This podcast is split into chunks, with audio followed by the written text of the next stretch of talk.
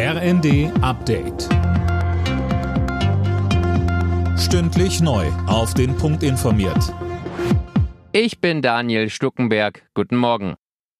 Wie geht es weiter mit den Haushaltsplänen fürs nächste Jahr? Die für nächste Woche geplante Verabschiedung im Bundestag ist erstmal abgesagt. Die Ampel will nach dem Urteil des Bundesverfassungsgerichts erstmal beraten, wie sie die fehlenden Milliarden kompensieren will.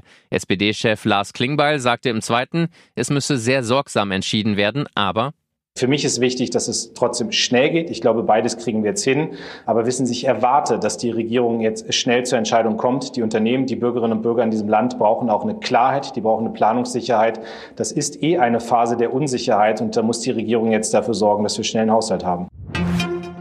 Drei Wochen nach dem Hamas-Verbot in Deutschland sind Gebäude mutmaßlicher Unterstützer durchsucht worden. Am Morgen gab es Razzien in vier Bundesländern. Mehr von Tim Britztrup. In NRW, Niedersachsen, Schleswig-Holstein und Berlin wurden insgesamt 15 Objekte durchsucht. Rund 350 Polizisten waren im Einsatz. Innenministerin Faeser hatte die Hamas und eine Unterstützerorganisation vor drei Wochen verboten. Laut Bild-Zeitung kritisieren Experten, dass die Razzia erst jetzt durchgeführt wird.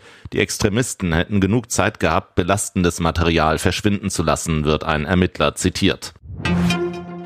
In den Niederlanden zeichnet sich ein überraschend deutlicher Wahlsieg für den Rechtspopulisten Geert Wilders ab.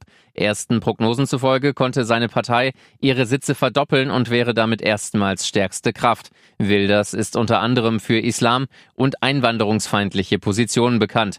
Auch deshalb dürfte die Regierungsbildung kompliziert werden. Die anderen großen Parteien hatten eine Koalition mit Wilders als Premier im Vorfeld ausgeschlossen. Seit dem Austritt von Sarah Wagenknecht vor gut einem Monat ist die Mitgliederzahl der Linkspartei gewachsen. Das berichten die Funke-Zeitungen. Gut 800 Austritten stehen demnach fast doppelt so viele Eintritte gegenüber. Ein positives Signal, so linken Co-Chefin Wissler. Alle Nachrichten auf rnd.de